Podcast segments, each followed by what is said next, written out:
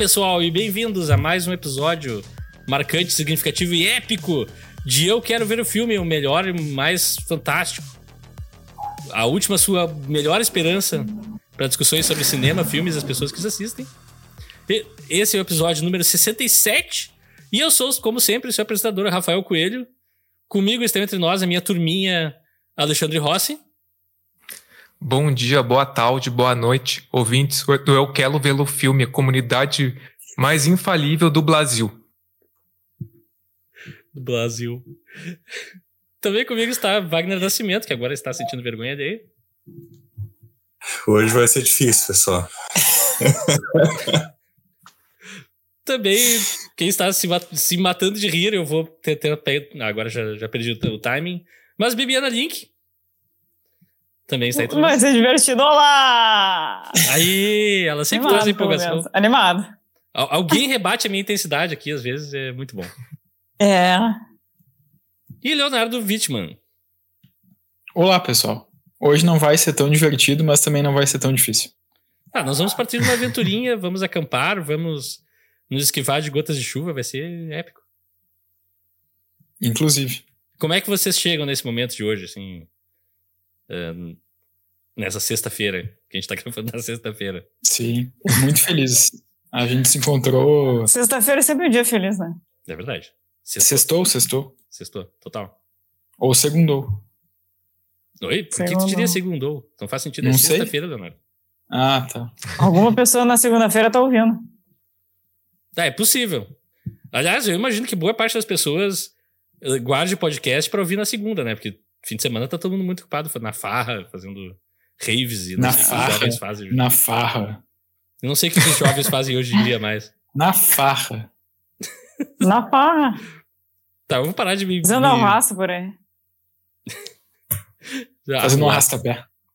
Nós estamos aqui reunidos para falar sobre o filme Turma da Mônica Laços, de 2019. Eu já vou avisar agora, nós vamos fazer spoiler do filme inteiro, muito importante. Se tu quer saber toda a mitologia e rica trama do, do Mônica, suas reviravoltas, tudo, da onde vem o cabelol, como funciona, por exemplo, vai ver o filme primeiro, tá só no Globoplay, né, Alexandre? Globoplay. Globoplay e Telecine, eu acho. E Telecine. Então é um filme que tá de difícil acesso no momento, a gente... E a gente quebrou o protocolo do podcast e foi um dos primeiros filmes que a gente viu de turma. Foi uma experiência que eu já quero abrir aqui no ar mesmo, na frente de todo mundo. Dizer que foi genial, foi muito divertido. Mesmo com as diferenças, divergências que surgiram, foi uma experiência memorável e válida e legal. Então, quero dizer assim, é que eu gostaria de fazer sessões com toda a equipe mais vezes, porque é sempre muito engraçado, assim. Então, quer dizer, deixar um agradecimento para todo mundo que está aqui na, na call do podcast. E quem tá ouvindo é vai se beneficiar, de, vai se beneficiar disso, né? Eu pensei que tu ia falar, deixar o agradecimento para todo mundo que tá aqui na call e até o próximo episódio. Tchau, tchau. Poderia ser. E acabamos por aí. É, a gente viu o filme, foi uma experiência legal. A gente se divertiu. Tchau. Tchau. Cada um, cada um da sua nota, é isso aí. Não, não, não. O filme foi dirigido por Daniel Rezende, que dirigiu também Bingo, o Rei das Manhãs. E também foi, ele editou os filmes Tropa de Elite e Cidade de Deus. O cara surgiu como montador primeiro, depois migrou pra direção, que é raro Árvore da Vida. Ele também, foi um, ele também foi um dos montadores do Árvore da Vida, do Terrence Malick. Massa! É. Uhum. Então Ensaio pode... sobre a cegueira. Uhum. A gente pode atribuir a ele então, todos os planos de, de, janela e folhas ao vento e no, no contraluz, assim? Não, isso pode atribuir a todos os filmes do Terrence Malick. Enfim. não vou falar mal do Terence Malick, não é sobre isso. Adoro o Terence Malick. Eu vou ter que falar sobre algum filme dele em algum Eu momento. sou fã do Terence Malick, apesar de que é muito fácil ridicularizar o Terence Malick. E talvez parte da minha admiração venha daí também. Pode ser. Mas sem mais delongas ou milongas, após fracassar em mais um plano para roubar Sansão da Mônica, que é a Julia Benite, e se tornar o dono da lua, que é não é o corpo celestial, tá? É a rua. Que, o Cebolinha, que é o Kevin Vecchiato, não um jogador, tem o seu cachorro Floquinho raptado pelo Homem do Saco. Ele se junta com Mônica Cascão, que é o Gabriel Moreira, e a Magali, que é a Laura Rausel, Rausel Rausel, eu acho. Rausel? Rausel. Agora eu não faço ideia. Para investigar e após uma briga com os jovens da rua de trás, conseguem uma descrição, descrição do homem do saco e elaboram um perfeito retrato falado. Após os pais de Cebolinha não levarem as crianças a sério, eles saem escondidos e vão até o Parque das Andorinhas, sozinho, sozinhos, só eles em turma, né, sem, sem adultos, em busca de Floquinho, aprendendo que moradores de rua são humanos, que Cebolinha pode estar ficando louco e evitando gotas de água dramáticas.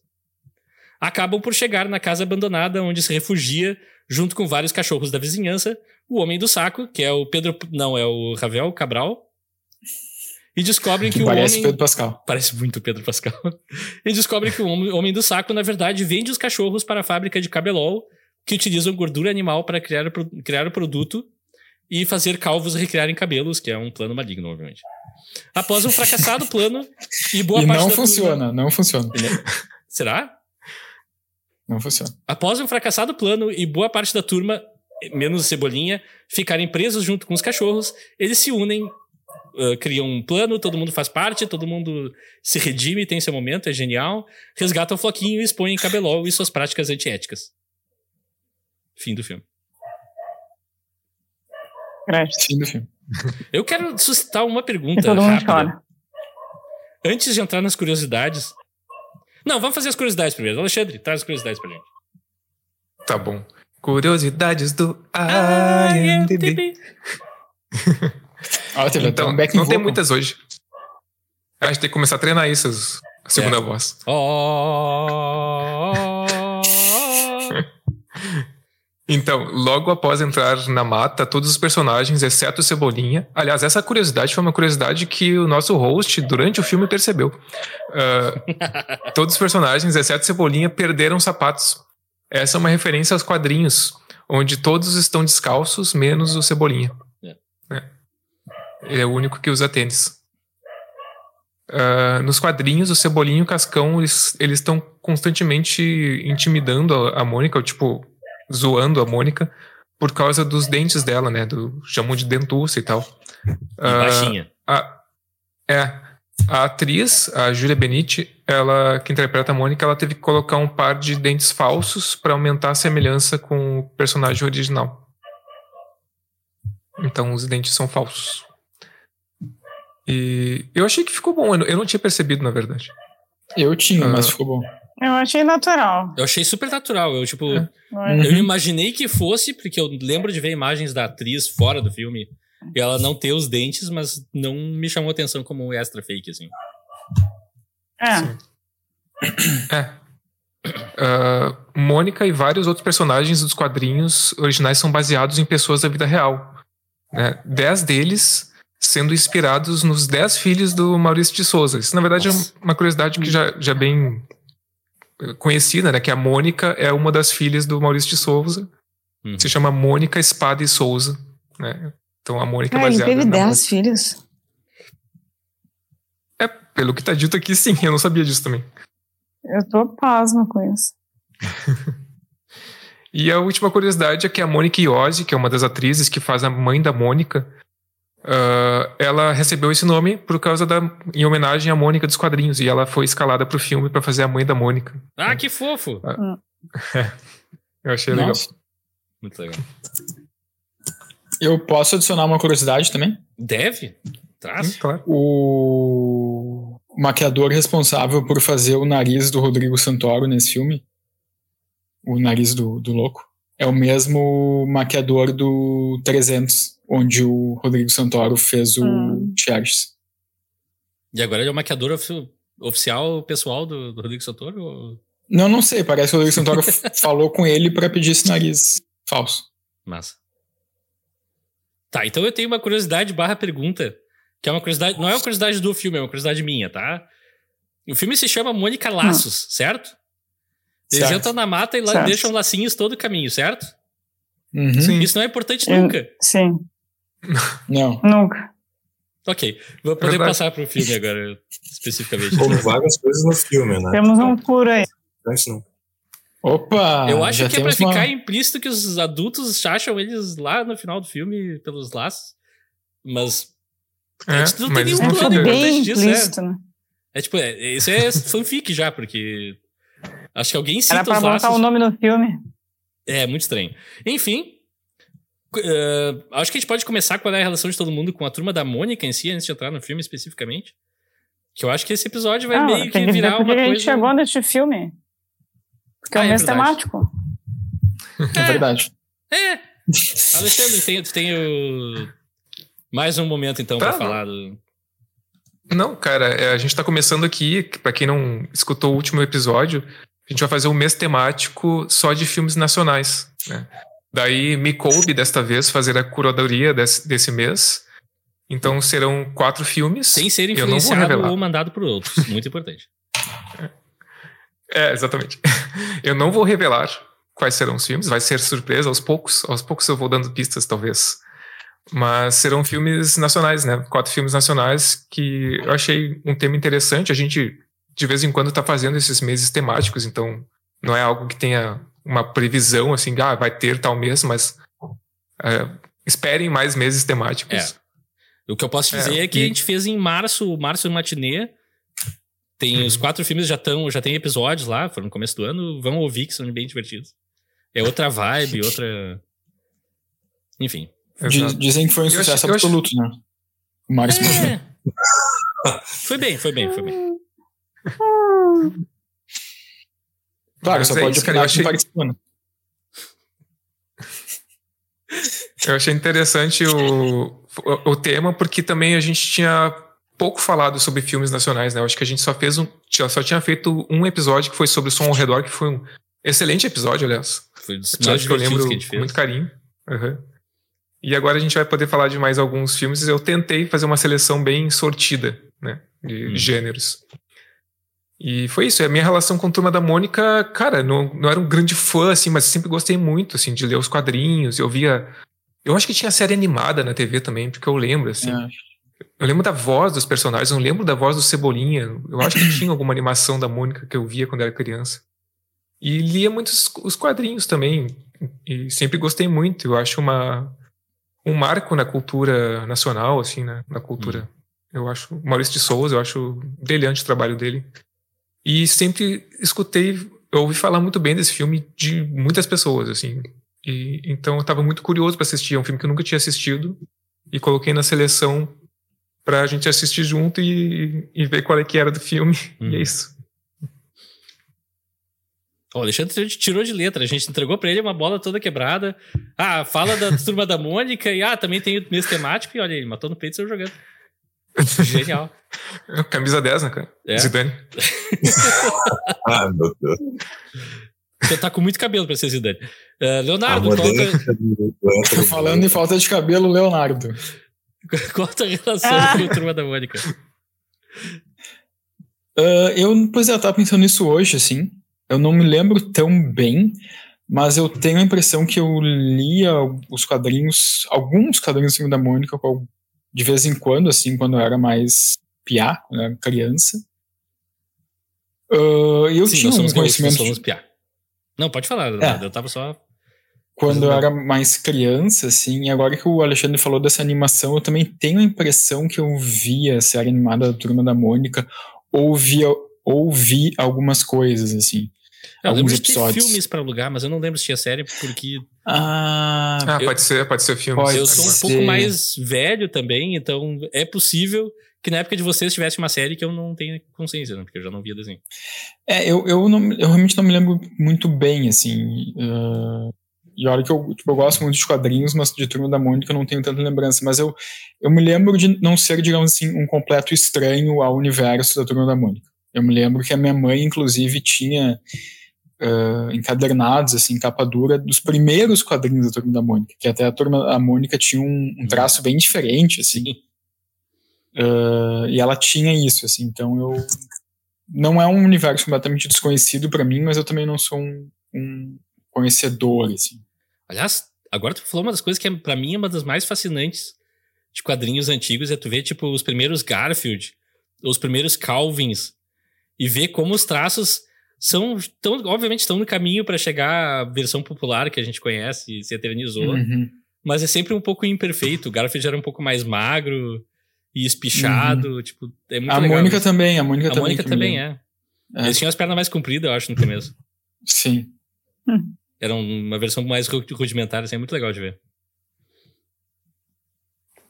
Bibiana Link, como tu chegou na turma da Mônica? Ou não chegou? Show.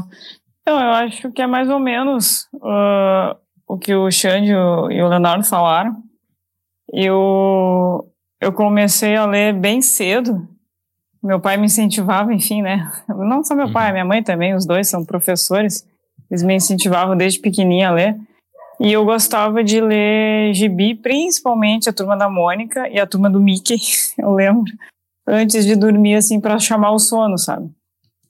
E eu li, eu tinha um monte, assim, de gibi da, da Turma da Mônica. E eu sempre gostei bastante, né? E, mas em relação ao filme, mas assim, não cultivei isso depois, sei lá, de adolescente, adulto e tal. Ah, mas guardo com carinho, entendeu? Porque eu acho que é uma coisa, para quem tá começando a ler, eu acho que é uma coisa bem saudável, assim, né? Começar por, por algo adequado à sua idade. Uhum. E, enfim, né, o Maurício de Souza é uma instituição brasileira, né, e, e mu- muito, mu- eu gosto bastante, assim, da, da, do trabalho dele. E sobre o filme, quando saiu, assim, o, quando teve o lançamento, eu ouvi falar bastante, mas não, me, não fiquei motivada para assistir, porque eu achava que realmente era um filme infanto-juvenil e às vezes eu, eu não fico tão motivada para ver filmes infanto-juvenis, não quer dizer que eu não goste. Ahn, só que recentemente a gente tem ouvido. A gente viu algumas entrevistas com o Daniel Rezende e a gente quis realmente assistir o filme porque, enfim, só coisas boas foram faladas do filme e tal. E, enfim, o trabalho dele como, como montador eu acho excelente, né? Ele fez filmes maravilhosos. Então Sim. foi assim um dos um, um- dos pré-requisitos para me fazer querer ver o filme. E é isso. E Vaguinha, por último. Mas não menos importante. Certamente não menos Eu importante. tô em polvorosa pra ver a opinião do Vaguinha sobre esse filme. Não, eu também eu tenho uma memória afetiva muito forte em relação à Turma da Mônica. Acho que as memórias mais antigas que eu tenho sou de eu criança enchendo o saco de qualquer adulto à minha volta para que lessem os gibis da Turma da Mônica para mim. E foi um incentivo para eu aprender a ler, assim, tipo, eu queria ler para ler os gibis da Turma da Mônica. E olha o mal que Legal. causaram. É, não, foi. E daí foi a porta de entrada para drogas mais fortes, né? Literatura. Então, Fica dando essas coisas para criança, dá nisso, né? é. Então, tinha vários gibis, vários gibis da Turma da Mônica. Sempre gostei muito, vi alguns filmes né, animados da Turma da Mônica. Ah, então, tenho guardo essa memória. E Maurício de Souza, ele criou um império, né? Uhum. Tudo que é possível se vender com base na imagem da Turma da Mônica, ele fez, né? Então, é, inclusive, ele foi uma figura contra a proibição de publicidade infantil, né? Então, é uma figura polêmica, Maurício Souza. Ah, o filme, quando saiu, eu ouvi bastante e tal, né? Vi algumas entrevistas do, do Rezende, mas não, não me atraiu, eu não quis ver porque eu não... Eu acho que histórias infantos juvenis ah, que são, que começam assim em quadrinhos e são transpostas para para live action, acho que perdem muito na magia, assim, acho que perde Ah, acho que aquele encantamento que os quadrinhos têm. Ah, e também não gosto dessa proposta de, de filme baseado em nostalgia, que era o que me parecia ser o caso. E acho que de fato é. Né? Então, essa coisa de, ai, vou lá, sou um trentão que eu quero relembrar a minha infância, então vou ver Turma da Mônica, não é a minha praia. Então, não, não fiquei muito empolgado, mas ouvi falar. E é baseado numa HQ, né? Isso é uma outra curiosidade, na Turma da Mônica Laços, que foi lançada em ocasião dos 50 anos da, da carreira do Maurício de Souza, que é uma HQ que aí sim me interessou, porque é um- foi uma proposta da Panini de chamar artistas, quadrinistas e, e, roteiristas que nunca tinham trabalhado com a Turma da Mônica, para eles darem uh, a sua abordagem, a sua versão da história. Isso, isso sim me chamou a atenção. Eu comprei o quadrinho da Turma da Mônica Laços, inclusive ah, no domingo, né? No dia seguinte que nós ah. depois vemos o filme, eu, reli, ah, eu reli aqui, uh, que fez eu gostar ainda menos do filme. Mas enfim. Uh, então eu gosto, eu, eu gosto desse universo, eu tenho um, uma afeição a esse universo. E então, para não me acusarem de, ai meu Deus, você não teve infância, eu tive sim. E foi uma infância em que a, tur a turma da Mônica se fez presente. Isso tu comprou, tu comprou online ou tu comprou em algum lugar físico? O quadrinho? Comprei online. Comprei online faz uns anos já. Ah, tá. Tu já tinha, então? Eu, não, já tinha, já tinha. Ah, tá. E ele depois de, de, ter visto o filme. Ah, tá. Uhum. Ah, aliás, só, só pra, antes de entrar no filme, ainda sobre o Maurício de Souza, ele teve bem em evidência faz pouco tempo, porque ele estava concorrendo a uma vaga na Academia Brasileira de Letras. Sim. E, e isso até suscitou uma polêmica, porque tinha bom, pessoal falando que se quadrinho, quadrinho era, era literatura, literatura né? ou não e tal. E ele tava concorrendo. E aí ganhou. Não, fala, fala, fala. Não, ele tava concorrendo com outro cara que eu não lembro o nome. E, e. Exato, porque é irrelevante. Porque o cara, ele. Eu acho que ele não tem. É, desculpa aí se tu tá ouvindo a gente. Mas o cara, assim, ele não tem obra relevante, entendeu? Então. É, é ridículo.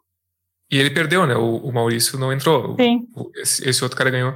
E eu fico ouvindo vocês pô, fala da importância do, do cara que fomentou uma, uma geração de leitores aí, né? Exato. E então acho que isso tem uma relevância para a literatura bem significativa, né? Uhum. Claro, claro, pô. Não só esses parênteses mesmo. É, só um parênteses, outro parênteses, o, o, esse, essa graphic novel que o, que o Wagner falou é do Vitor e da Luca Fage, né? Que criaram essa graphic novel. Que, aliás, acho que de 2013 é graphic novel, Wagner? É, 2013? Acho, não, não sei. Eu acho que sim. Eu posso conferir depois. E, a, e até é, é, é, o que ele falou, assim, era o momento que o, que o Sidney Guzman também, que é um cara bem conhecido dos quadrinhos no Brasil, ele, acho que foi, foi para Maurício Souza Produções, ele entrou com essa ideia, ou trouxe essa ideia de fazer graphic novels, né? Tipo, álbuns fechados, Turma da Mônica, trazendo esses artistas de fora. Tipo, tipo que nunca tinham, acho, trabalhado com Turma da Mônica, mas artistas brasileiros. E, e tem, também tem outros famosos, tipo o Astronauta Magnetar, que acho que é do Danilo Beirute. Eu também tenho, e é muito bom. É dizem muito que, pois é, dizem que é muito bom. Pois é, pois é. Enfim. E pra ver hoje, inclusive, eu, hoje, inclusive, desculpa, eu tava numa banca de revistas e tinha uma graphic novel da Maurício Souza também, que eu não me lembro qual era agora, mas parecia mais recente. Enfim. Eu apresento o programa e não me deixaram falar, né? Impressionante. Eles estavam querendo passar pra, pro filme sem eu falar minha, minha ah, não, relação. É não, uma história é- única. Eu, quando Ninguém era... falou. Ninguém. Quando eu era criança, eu lia os quadrinhos, e daí eu via os filmes, e daí eu parei de ler quando eu cresci, e daí estamos aqui hoje. É isso. não tem nada de muito importante falar. Eu nunca me. Resumindo, é, é isso. Teve uma fatia muito pequena na minha vida, gente, que ali entre a primeira e a segunda série, que eu lia só a revista Mad e Turma da Mônica. E às tá. vezes aquele DuckTales também, que eu não lembro se tinha tradução no Brasil ou se era DuckTales. Enfim, as só, Sobre isso, eu só quero dizer uma coisa. DuckTales, uh, são os caçadores de aventuras. Uh, Maravilhoso. Todos eles são grandes figuras. Gente, esse episódio tá num nível assim de... então eu vou alegria. criar o primeiro gancho, que eu acho que já se encaixa com a coisa que o Wagner falou. Cria. E daí a gente já pode entrar a falar do filme naturalmente, assim, não vamos precisar nem. É, se esforçar muito, mas é que teoricamente eu sou esse cara de ah, leu o Turma da Mônica por algum motivo me marcou. Eu assim, passei uma vida sem sequer revisitar nunca, nenhum interesse em reolhar, mas eu lembro o nome de todos os personagens.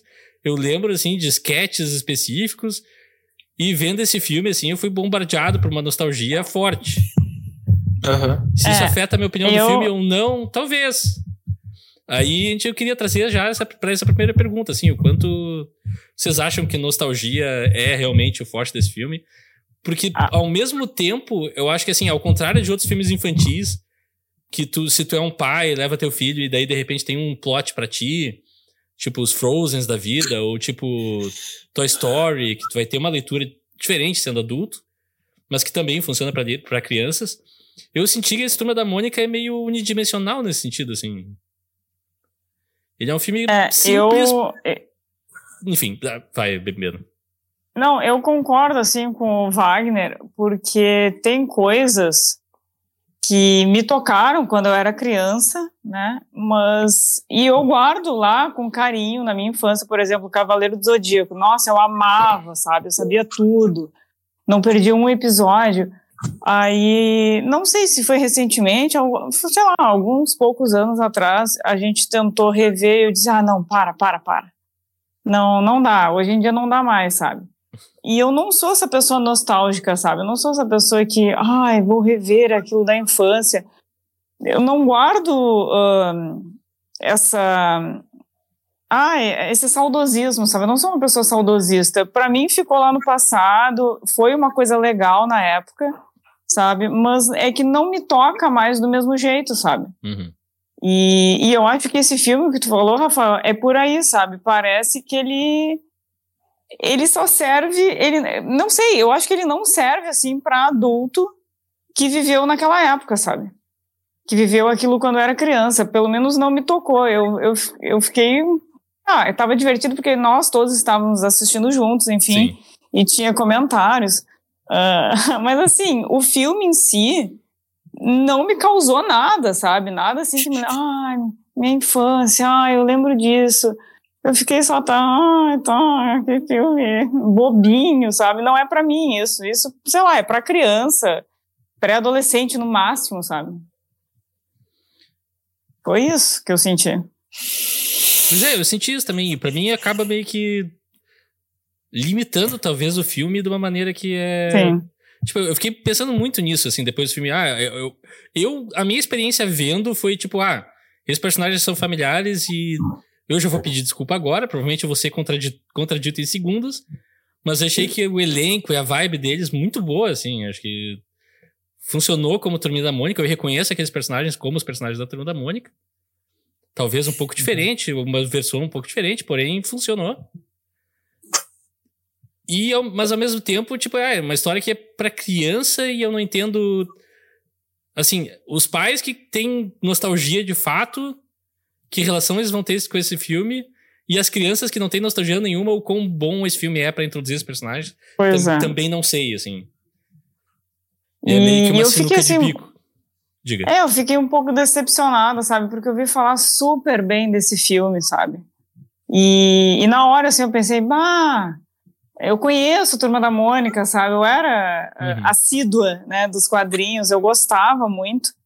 Talvez seja legal, mas eu, eu achava que ia ser, assim, ó, meigo, sabe?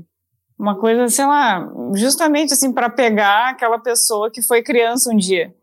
Não quer dizer que isso me pegue muito, mas eu entendo, eu, eu consigo sentir quando tem essa intenção. Sim, sim. E eu não senti isso, sabe? Não, o filme não me pegou mesmo. Uh-uh. Ah, eu vou dizer, cara, que ele me pegou. Esse lado da nostalgia me pegou um pouco. É, mas eu não era um entusiasta da Turma da Mônica, assim, não era tipo o é. meu desenho favorito quando era criança. Super Mas, Mario Bros. cara, era, meu. O, a curiosidade de ver uma, uma adaptação, finalmente uma adaptação da Turma da Mônica, depois de tanto tempo para o cinema, apresentando ah, essa turma, esse universo, para quem consome esse tipo de conteúdo também, o, o conteúdo audiovisual e não necessariamente só quadrinhos, e talvez para uma nova geração, assim. Ah, eu acho isso importante. Eu lembro de escutar uma entrevista do, do Rezende, que ele falou com o filho dele, ele, eh, sobre. O filho dele perguntou sobre um. Acho que era uma adaptação de um quadrinho francês. Não sei se era o Pequeno Nicolau, alguma coisa Pequeno Sim, assim. Nicolau. sim. Pequeno Nicolau. É. E ele. E daí, ele conversando com o filho dele, ele se- não se deu conta. Ele falou pra ele, filho: Ah, filho, é tipo a turma da Mônica deles, é tipo, sei lá, o cebolinha deles. Daí ele se deu conta, pá, mas por que que ninguém nunca na história fez uma adaptação de Turma da Mônica? Uhum. Tava No bom, cinema. assim. E Eu não concordo, desculpa. Eu não concordo. com isso eu também consigo É. concordar.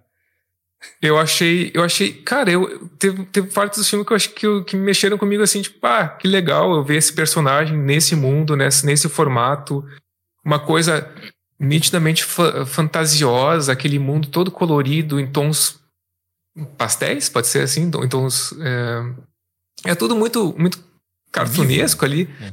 vivo, é. E tem alguns enquadramentos, alguns planos que parece até, lembra até uma coisinha Wes Anderson em, de direção de arte em alguns, alguns momentos, sabe? Ah, pode ser. E, e, e gost, eu gostei do. Eu gostei da turma, eu, eu gostei do, do casting ali da, da Isso aí, Alexandre, é nóis.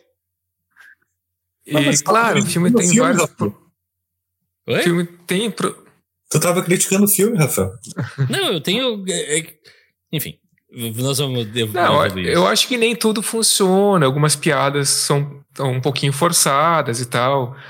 Uh, vocês eu acho que vão falar futuramente de alguma um tipo de discrepância de estilos de atuação que tem ali um pouco também de, de formas de atuação.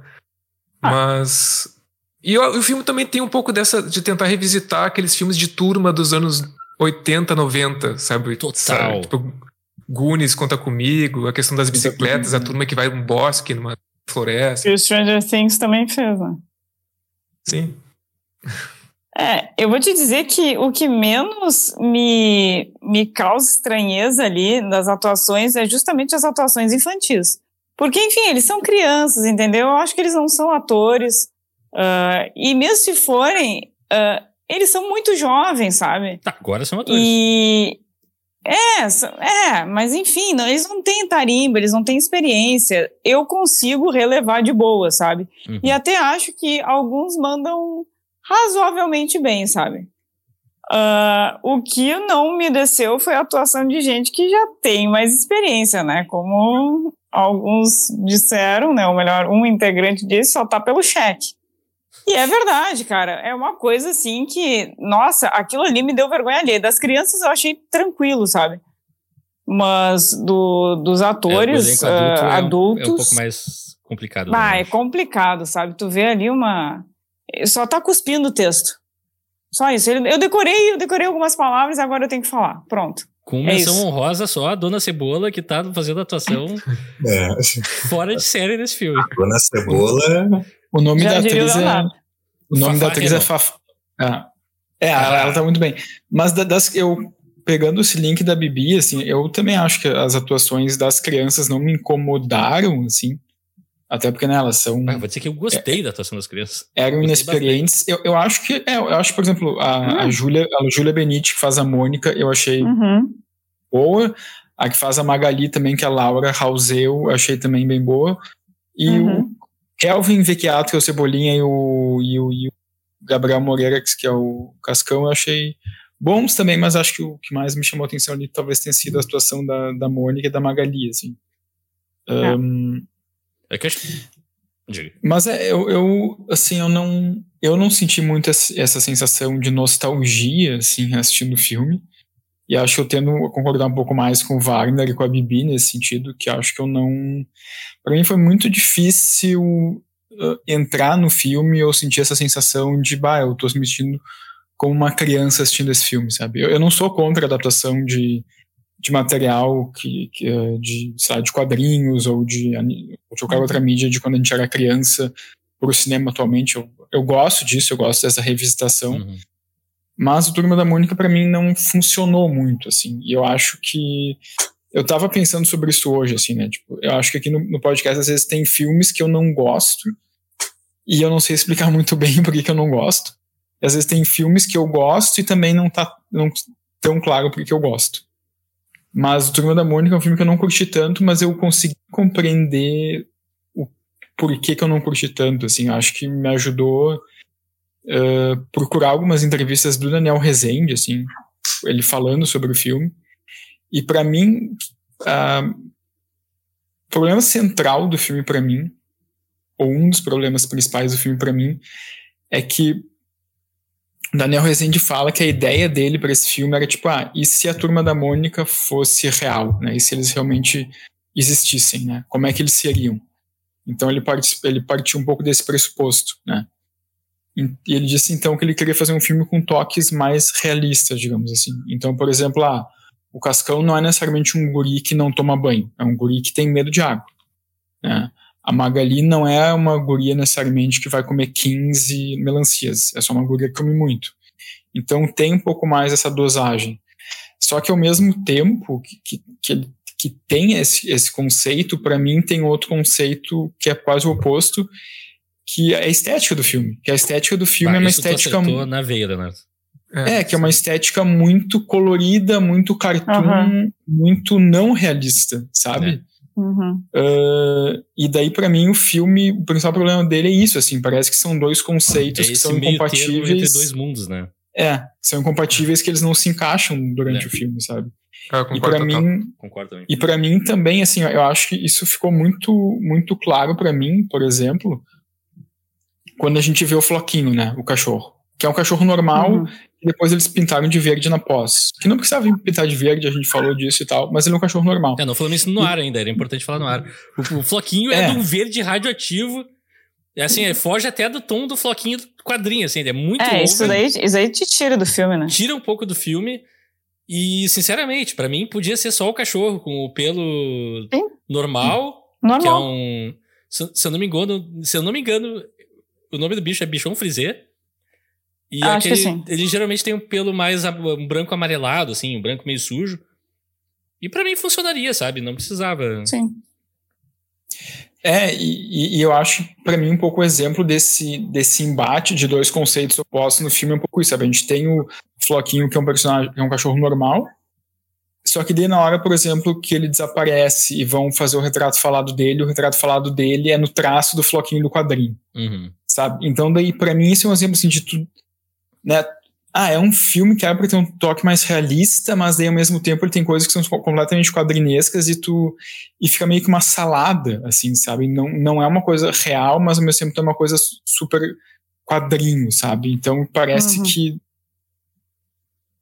sei lá, parece Isso. que às vezes o filme quer ser meio, sabe, fazer fanservice, mas é um fanservice meio forçado, Hum. sabe? Eu vi o Daniel Rezende falando que, ah, que você- se vocês prestarem atenção, no quarto da Mônica tem uns posters daquela graphic novel, daquele quadrinho Mônica, Turma da Mônica Romeu e Julieta. Eu me pergunto, mas por que, que teria um pôster do quadrinho da Turma da Mônica no quarto da Mônica se é pra ser um filme É. realista, sabe? Então é tudo meio, pra mim, meio que uma bagunça conceitual, assim, sabe?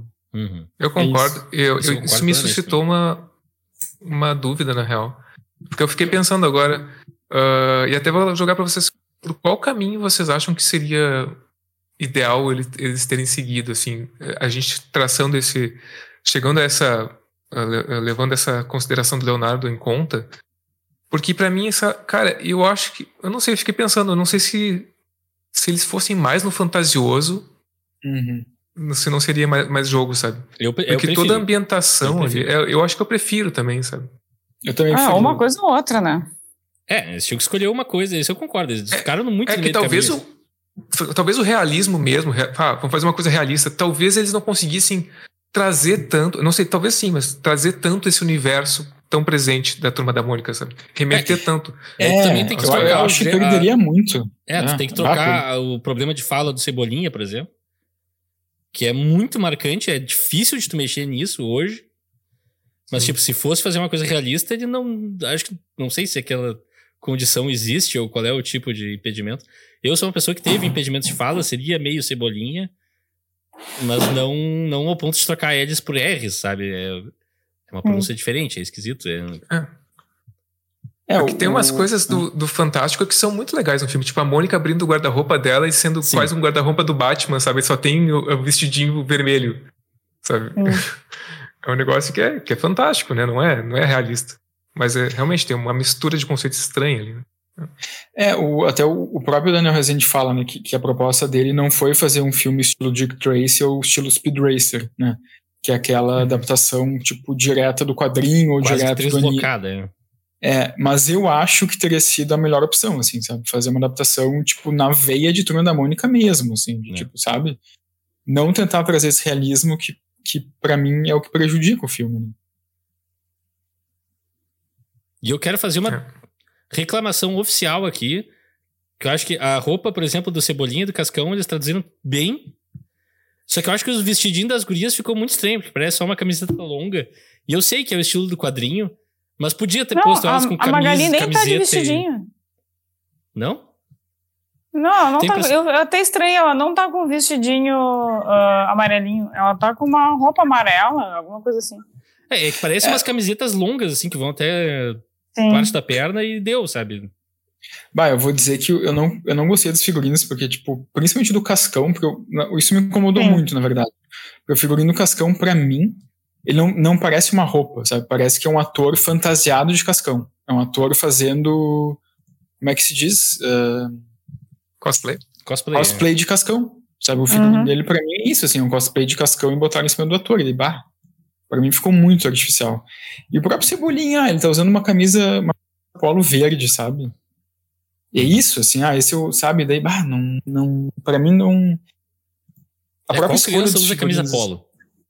Verde, assim, Eu não sabe? consigo como- imaginar nem o Leonardo de camiseta polo quando era criança. e olha que eu via ele usando camiseta polo. É camisa, Paulo. Desculpa, camisa polo. Aí, ele sabe. Claro. Mas também tem. é, Eu, é, assim, eu fiquei bastante confuso no dia, porque a gente viu de galera aquele negócio. E, assim, claramente eu e o Alexandre ficamos num campo e o resto do grupo ficou no outro. Uhum. E tá, a minha primeira reação foi ser malvado com todo mundo e fazer piadas de mau gosto e Como comentários sempre, né? Como, sempre, sempre. eu sou mau caráter, então normal. Mas eu fiquei pensando, mas por que será essa divisão mesmo? E eu acho que isso que tu falou, Leonardo, tem muito disso. Acho que é bastante esse conflito estético, assim, que o filme tem. E que eu acho que ele não resolve em momento nenhum. Ele poderia, talvez, brincar com isso e, enfim, se resolver de outra maneira. Mas eu também acho que tem muito dessa coisa de que hoje em dia a nossa expectativa para filmes infantis é que tenha uma história que funcione em dois níveis, né? E eu queria trazer um pouco disso, que eu acho que esse filme fica naquele negócio, ok. Toda a estética é voltada pra nostalgia, concordo. Mas toda a história é voltada pra crianças, que não tem nostalgia. Então também tem esse conflito narrativo, assim, que pra mim é meio. Parece um filme. Como é que eu vou dizer? O filme com um, um tubo de ensaio pra provar que é possível fazer um filme da Turma da Mônica, pra mim é um sucesso. É possível. Ah, mas agora a gente tem que corrigir esses problemas aqui e adiante. Pode ter acontecido, obviamente a gente tá falando aqui numa perspectiva única, que a gente só viu laços. Já saiu É, a sequência de lições e a gente não viu. Uhum. E eu já ouvi falar que ele muda algumas coisas e tal, então é outro jogo. Mas só tendo visto laços, assim, a impressão que dá é que, ok, a demo de como fazer Turma da Mônica foi feita. Aprovamos Sim. se mexer essas coisas aqui, digamos assim. E não sei, eu queria ver também a perspectiva de vocês, assim, Wagner, principalmente, acho que foi um que desgostou bastante do filme, falou pouco até agora, então. Qual a tua perspectiva geral, assim, do, do, do filme em si? Eu acho que esse filme consegue a proeza de não acertar nada. É, Essa questão de dois níveis, né? Eu vi recentemente uma, uma animação, até por conta de influência de vocês, do Rafael principalmente, né? Que ele, é- depois do Detetive Pikachu eu me senti muito rígido, assim. Eu não vejo animações, eu não, não tenho esse hábito. Eu fui ver uma animação chamada. ah, Putz, uma animação recente da Netflix. Nimona, alguma coisa assim? Isso, Nimona. Nimona, exato. Que eu gostei muito, assim. E, e ela tem essa qualidade de atuar nesses dois níveis, né? De ser legal para uma criança, porque é colorido, porque tem piada, porque é ágil, porque é rápido. E ao mesmo tempo tem temas super profundos que, obviamente, uma criança não vai decodificar, mas que para o adulto ali que está o responsável pela né? criança, ou o adulto que está vendo sozinho, consegue se identificar e consegue extrair significado daquilo. Ah, enquanto adulto vendo esse filme, eu acho que ele não tem camada alguma, né? Uhum. O grande tema que é o vínculo entre aquelas crianças, né? Que brincam juntas e brigam e se apoiam, né? E, e tem esse essa essa amizade, né? Construída desde a infância ah, com o Floquinho ali como testemunha, que é algo muito bonito da HQ, assim, né? De ressaltar esse vínculo entre eles. No filme, para mim, é meio que foda-se, assim, eu não sinto nenhuma conexão entre aquelas crianças é ali. É uma história não, de origem. No final do filme ele se torna a Turma da Mônica. É, mas pra mim não, não funciona. Assim. não, eles são Turma da Mônica desde o começo, né? É. É. Eu não sinto que ao final daquela jornada há um, há um reforço desse vínculo, que é a, a mensagem da história. Uh, então, não tem nada ali. Para mim, uh, uh, porque é um filme que tem esse duplo papel, que nem o Detetive Pikachu, que é agradar o público antigo e cresceu nos anos 80 ou nos anos 90 com essas histórias, né? Esse caráter nostálgico, que eu não gosto, mas ok, existe, é legítimo, e atrair um público novo. E aí tem uma questão, o filme tem 1 hora e 36, eu acho lentíssimo, assim. Eu achei uma uhum. narrativa é, tem, tem arrastada. É. E se eu, que estou acostumado, que sou um adulto, que estou acostumado a ver filmes longos e, e, de narrativa lenta, achei lento, imagina uma criança. Assim. Eu não sei se uhum. funciona para uma criança. É, eu achei lento da metade pro final, a partir da metade. Bah, eu achei muito contrário, assim, pra mim o filme voou, assim, up. Bah. A gente tava eu na mesma sala mesmo. Ah, achei muito É pra, eu pra, acho pra, enfim. que tem o, o, péssimo problema, um problema central, que ele não é um filme que se, que se sustenta para quem não conhece a Turma da Mônica. Assim. É, essa é uma pergunta que eu, que eu fiquei, assim. Para mim, é, ele, até por esses easter eggs, tem vários personagens ali que são apresentados ali, que, que tem uma ou outra ceninha, que são personagens que é para quem é fã, que aí sabe quem é aquele personagem, como, quem é, como aqueles personagens se comportam. Mas para quem não, não conhece aquela história, para um público novo, sei lá, fica meio perdido, assim, sabe? Eu acho meio jogado. É. Eu não acho que nem os protagonistas são bem construídos. Isso que o Leonardo trouxe da entrevista, né? Ah, o Cascão não é só uma, uma criança que não toma banho, ele tem medo de água. Eu não acho isso nem. Isso não é bem construído no filme. Não, não é. é. E nos quadrinhos já é isso. Ele não é uma, ele não é uma criança que simplesmente não toma banho. Ele tem medo de água. É a mesma coisa. A Magali, ela tá. Qual é a função da Magali nesse filme? Ela só come. E, tipo, ok nos quadrinhos. Nossa, e, isso, precisa superar a, a gulosidade para pegar a chave para eles. É, sabe? E, e, nos quadrinhos, ok ela ser isso. Nos quadrinhos, ok ela ser a menina comilona, o, o Cascão ser o menino que não toma banho. Num filme você precisa de mais, me desculpe.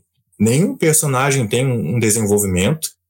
Acho os atores, uh, tirando a, a, a, atriz que faz a Mônica muito boa, assim, acho que ela realmente, tu olha e tu vê a Mônica. É, ali é. Uh, uhum. Acho, assim, o Cascão achei péssimo. Mas aí também nem, nem vou falar dos atores, que, de novo, como você já mencionou, que são crianças. Né? Eu acho que é uma direção de elenco ali. Né? É, mas eu concordo, eu, tipo, eu concordo nessa. Desculpa te interromper, Wagner. Te interromper. Não, pode, pode falar. Não, eu concordo, eu acho um pouco assim dos, dos, dos dois atores, das duas atrizes, assim, acho que tem uma coisa ali de casting para mim, e, não necessariamente criticando a, o desempenho dos atores mirins, mas é um pouco, sei lá, talvez a personificação dessas personagens, sabe? A, a Mônica uhum. no filme, eu olho para ela e enxergo uma Mônica. Sim, enxergo essa baita casting, eu enxergo a Mônica ali.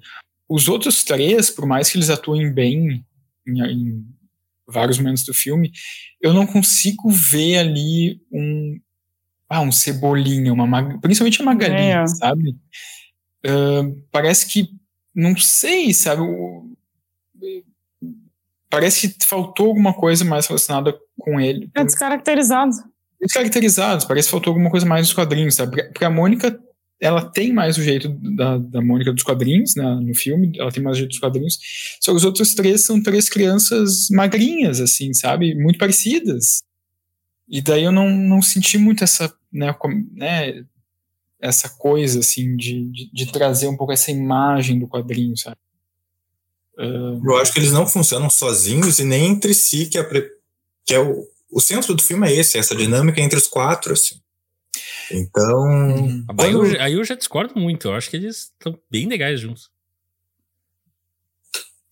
É, eu não, eu não consegui sentir muito isso. É, eu acho que assim, na, na, parte cômica do filme, eu acho que eles funcionam. Nas, sei lá, nas, nas artimanhas que eles têm que bolar ali para tentar resgatar os cachorros e tal. Eu tenho umas piadinhas que eu até ri, tava, eu tava bem disposto, digamos assim, a aceitar esse filme, a, a comprá-lo.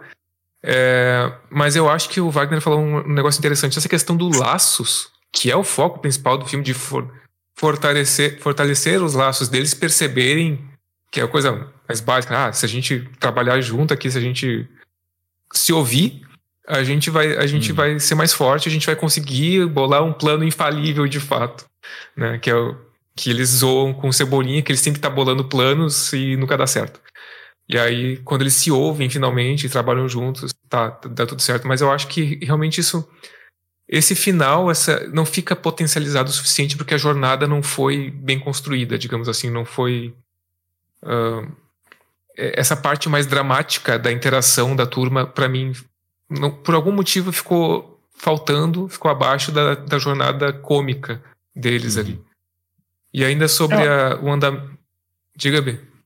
Não, não, acho, só acrescentando um parênteses, eu acho que o filme inteiro tem essa característica de ser uh, fraca, flácida, tu entendeu? Não, não, não consegue construir nada assim de maneira consistente, sabe? Para tudo, assim, para tudo, caracterização, isso que ele quer propor, os laços, sabe? Uh, a estética, a atuação, principalmente dos adultos, é tudo assim, é tudo muito frouxo, sabe? Tudo muito largado, pelo menos foi o que eu senti. É, eu acho que, digamos assim, se a gente for falar bem assim, diretamente, superficialmente, talvez, ah, tem os dois níveis, né? E, e o quanto a gente está acostumado a ver em filmes infantos juvenis mais atualmente, que falam uh, para adultos, digamos assim, no subtexto ali, né? Uhum. Que tem discussões propostas em subtexto ou secundárias que a gente po pode nos levar a reflexões maiores. E aí eu, eu não acho, eu não sei se eu, se eu acho que isso já é uma expectativa que a gente está tendo demais. Se a gente está sempre esperando isso de um filme infantil, é, se a gente deveria esperar isso de um filme infantil. Ah, é, eu acho que não, realmente. Eu acho que a gente deve, cara. Eu acho que se, não, assim, se é eu acho que não precisa. Acho que não precisa ter, sabe? Não precisa, mas eles têm que fazer um uhum. baita filme infantil, infantil mesmo. Pra uhum. mim, assim, é meio que aquele negócio. A expectativa vai crescendo conforme o meio vai evoluindo, né? Por exemplo, um filme de terror feito lá na década de 30, hoje em dia não funciona. Tu tem que trazer outros níveis. Tu tem que trazer alguma coisa mais psicológica, tu tem que trazer alguma coisa. E eu acho que é, o filme infantil é isso também. Se, se a gente não criar expectativas um pouco mais altas, a gente também limita o, o meio, né? Ele vai. E até pensando na durabilidade do, do, filme, da, do, da criança vendo aquele filme, depois revendo como adolescente, depois revendo Exato. como adulto. Nossa, Exatamente. eu nunca vi isso, nunca imaginei aquilo, que é óbvio. É uma criança, não tem experiência, não tem. É. Eu acho que é, é algo que se tem que se esperar de um, de um é, filme. Eu, eu não... acho que os melhores filmes infantis são esses que têm Exato. essas camadas. Não, eu não estava definindo nada, eu estava só levantando o ah, tá, questionamento tá, mesmo. Até, até acho razoável isso que vocês estão falando. Mas eu, e aí eu vou concordar também com o Wagner que a camada desse filme que os adultos, no, pelo menos no meu caso, podem se uh, aproximar mais é a camada, eu acho que estética, cara. Porque eu sempre fiquei. Uma coisa que me motivou a acompanhar esse filme, a estar tá disposto a recebê-lo, é, é ver como é que eles iam construir aquele universo que eu vivi quando eu era criança. É coisa nostálgica, né? Mas aquele, como é que eles vão transpor aquele universo e toda hora eu tava pensando, ah, qual é o personagem que vai surgir agora? Uh, sei lá, como é que eles vão fazer tal, tal uh, objeto, tal animal, tal, tal coisa, sabe? Ficava, a curiosidade foi muito aguçada para mim uh, durante esse filme. Ao mesmo tempo que eu acho que algumas coisas, tipo, eles perdem tempo, perdem tempo de narrativa que eles poderiam estar desenvolvendo personagem com easter eggs e personagens que estão ali para fanservice apenas, sabe? É, sim. É o caso, do, por exemplo, da cena do Rodrigo Santoro, que pouco adiciona ali, cara. Nossa, nada adiciona. É, eu pessoalmente gosto da participação dele, acho que ele tá bem nesse papel, mas não é, é um fanservice, né? Como tu falou. É. E, tipo, ah, vamos, vamos botar esse personagem aqui. E, só que eu subo só rapidamente, Rafael. Fala, fala. Eu também acho que, que tem outros momentos que tem um fanservice, assim, sabe? Sei lá, tem, tem no quarto da Mônica, tem um. Um, um do. De quem? Do? Do Jotalhão. É do Cebolinha. É do Cebolinha? É, o quarto de algum é. deles tem o Jotalhão. Quem é o Jotalhão? Tipo assim, tem o Horácio também, aparece. O Horácio, isso que eu ia falar, o Horácio, sabe? Só que daí pra é mim... elefante. Ah, tá. Tá, mas, bom, tem uma cena que tem o Horácio, né? Uhum, e para mim, de Uhum. novo, isso de novo é mais um exemplo desse conflito de, de conceito, sabe? Tá, mas por que vai ter o Horácio, que é um personagem do Turma da Mônica com os quadrinhos, no quarto Cebolinha, enfim. Só que daí isso também é um easter egg que é colocado de uma maneira muito óbvia, né? Porque tu- ele tá muito em quadro É, a sabe? Não é uma coisa que nele. tá no cantinho do quadro, que de repente tu vê passando o olho, ou tu vê numa segunda assistida. Sabe? É muito na cara, assim. Então acho que o filme também peca um pouco nisso, assim, sabe? Não é aquela coisa que tá levemente escondida, aquela coisa que tá muito exposta. Daí é- essa falta de sutileza também me incomoda um pouco, assim. sabe? É, é, ca- eu odeio essa cultura do easter egg, assim. Eu, eu acho um troço que distrai e é só pra, pra agarrar fãs nostálgicos. Uma outra coisa, a Mônica Iose, que vocês citaram, né? Tipo, ai, que bonitinho, é, o nome dela é, a- é, é Mônica em homenagem à Mônica, da turma da Mônica. Cara, pra que a Mônica Iose ali? Só atrapalha, né? Porque é uma personagem que, que não tem função alguma, mas aí coloca lá a Mônica Iose, que todo mundo vai ver e vai reconhecer. Aí tem lá o cara do porta do, do choque de cultura fazendo pipoquinha, Isso. Sabe? Não, não, nada, não, não acrescenta Aí o. Maurício de Souza, a gente quer dar uma de Marvel com Stan Lee e coloca lá o Maurício de Souza. É, Sabe? é. Ah, mas isso tinha que ter. Ah. Aí eu. Ah, essa sim. É, essa eh, Pode, poderia ser só essa, então. Só, poderia ser só o Maurício É, não Souza. sei, não sei, não sei. se- Eu concordo com o Wagner, não sei se precisava ser tão, sabe? É que é tão pouco sutil, é tão na tua cara, assim, É, sabe? sim. Eu acho que é, É, muito. E eu, eu, lembrando das entrevistas com, com, com o Daniel Rezende, é muito isso de fã, assim, ah, eu gosto muito, eu sou muito fã, eu cresci com essas histórias, eu quero que meus filhos conheçam, conheçam essas histórias. Mas, tipo, calma, cara, sabe? Menos é mais, sabe? Uhum. Então é, é tudo atirado, assim. E, e é isso. É, é- o Rodrigo Santoro, sabe? Tipo, eu, a- ele tá bem, ele, né? Ele, que, porra, é o Rodrigo Santoro, acho que ele se entrega ali, mas completamente desconectado. Não, não tem o menor sentido aquela, aquela aparição dele, sabe? Ah, e sequer tem no quadrinho, porque é, isso é muito engraçado, né? Porque relendo o quadrinho tem várias cenas que são idênticas ao quadrinho. Idênticas. Só que assim, num quadrinho funciona. Filme é outra coisa, cara. Tu, Uhum. tu tem que. Uhum. É uma adaptação. Adaptação, tu tem que adaptar. Tu não vai fazer igual. Aí o que ele adiciona de original são essas coisas, tipo a cena do Rodrigo Santoro. Né, com o louco, que é mais. É só pra. Ah, temos o louco, que é esse personagem clássico. tipo. Então, assim, eu não. Que eu lembrava do rosto dele, mas não lembrava do personagem. Eu fiquei um pouco confuso naquela cena até. Ele é, ele é um personagem terciário, na verdade, né? O louco, ele não aparece muito. A própria cena lá do deles rolando, né? Da, a- caindo lá. Ah, e só o Cebolinha com calçado, porque nos quadrinhos só o Cebolinha usa calçado. Ah, que bobo, sabe? Então, assim, esse filme me cansou. Eu, eu acho que, que. E aí eu pensei, ah, será que eu tô sendo ranzinza, rabugento? E aí Eu o quadrinho. Eu relendo o quadrinho, o quadrinho me deu essa sensação de, de nostalgia, assim, ah, que legal reencontrar essa história, sabe?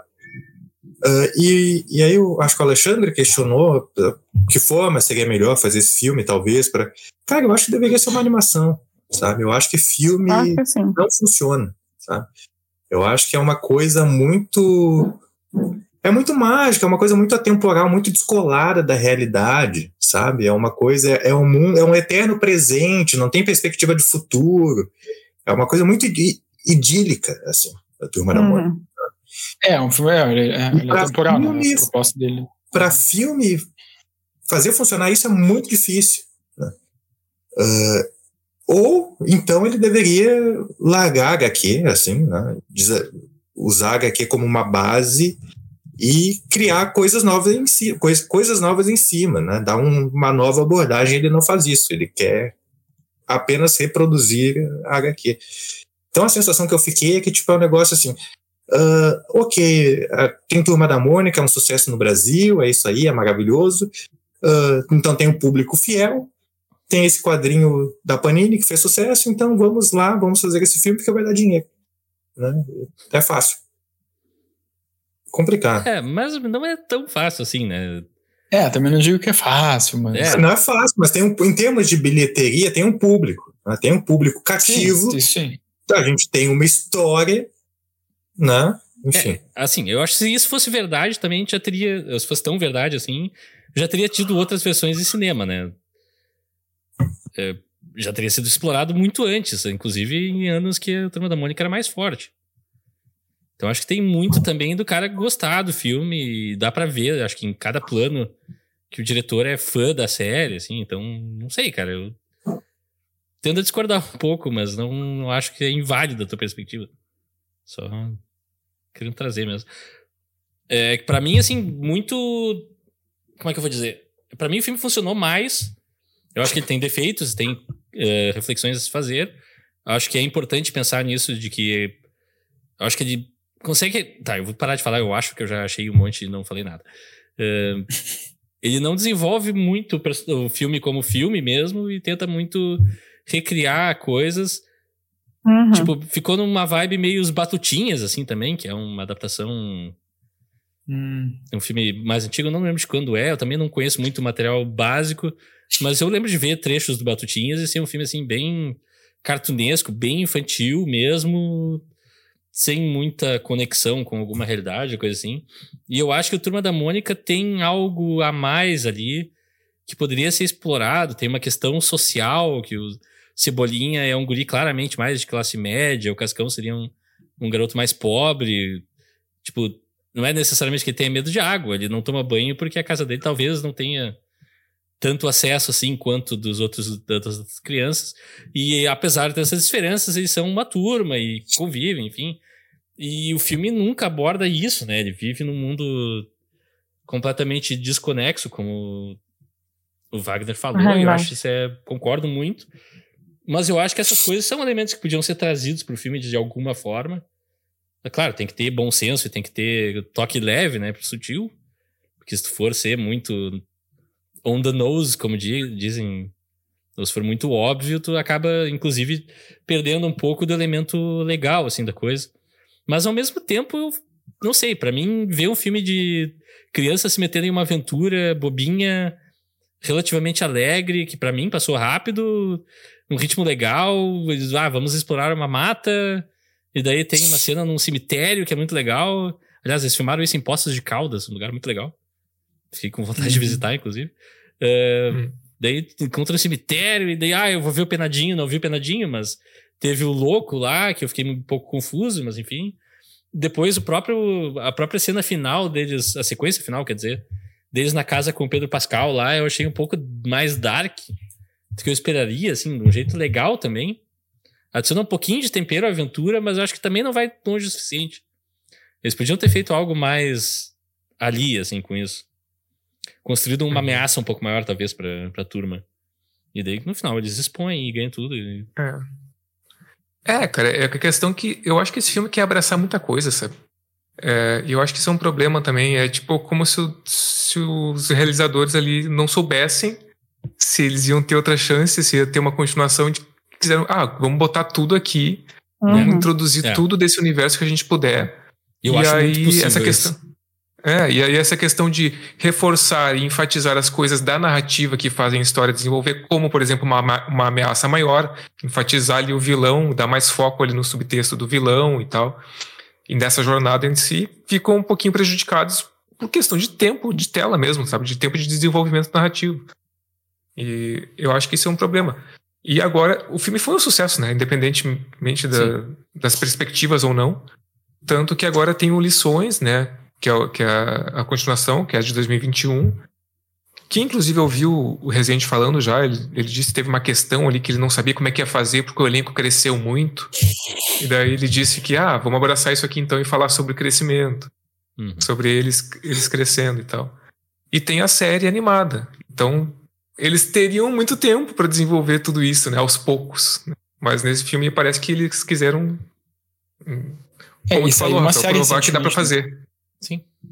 Sim, uma, uma Saiu série, uma série recentemente. Live, live action, né? Live action. É, depois de assistir o, o Laços, eu fiquei um pouco curioso de ver o Lições pra ver o que, que mudou de um filme pra outro. Eu fiquei né? muito curioso é por lições. se a proposta mudou ou não, assim. Se é um filme mais bem, sei lá, digamos, mais bem pensado em algumas coisas.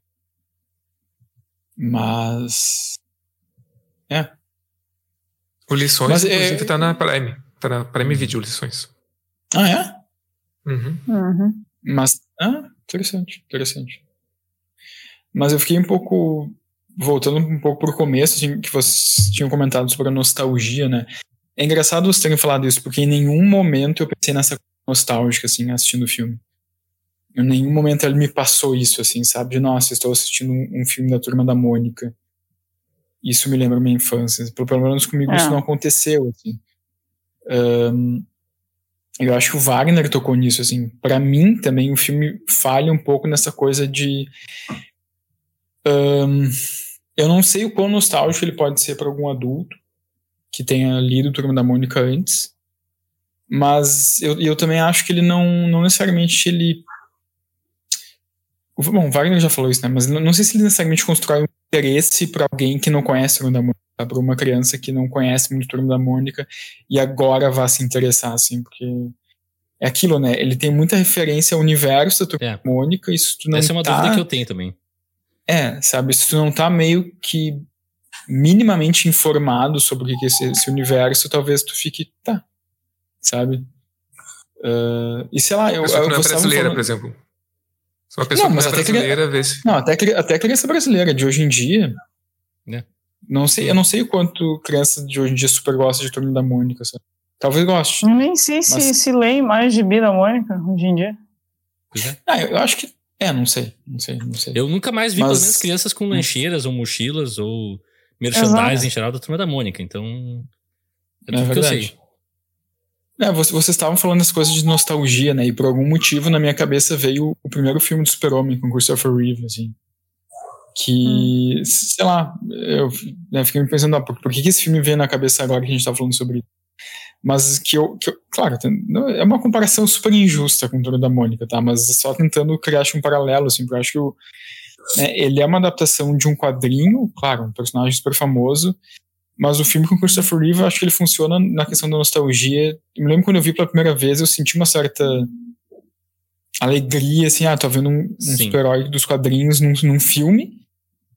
Ah, só que eu sei que se eu visse esse filme hoje, ele também me dá uma nostalgia de quando eu gostava, quando eu lia muito os quadrinhos do. Super-Homem, e ao mesmo tempo a nostalgia de estar revendo esse filme lá dos anos 70, que, que ele muito provavelmente se sustenta até hoje, sabe? Como um filme desse personagem dos quadrinhos e essa nostalgia que tu pode pegar de várias maneiras, né? Eu imagino a nostalgia de quem lia os Super-Homem nos anos 40, 50, vendo esse filme pela primeira vez, né? É, eu acho perfeita essa tua analogia, na verdade, a comparação entre os dois. Desculpa cortar, eu só vou adicionar uma coisinha Não, não, não. rapidinha. Porque é uma adaptação literal do Super-Homem também. Mesmo se for ver quando ele é feito, É, na década de Uhum. 70, filmes não eram feitos daquela maneira. sim. O filme de super-herói nem era feito.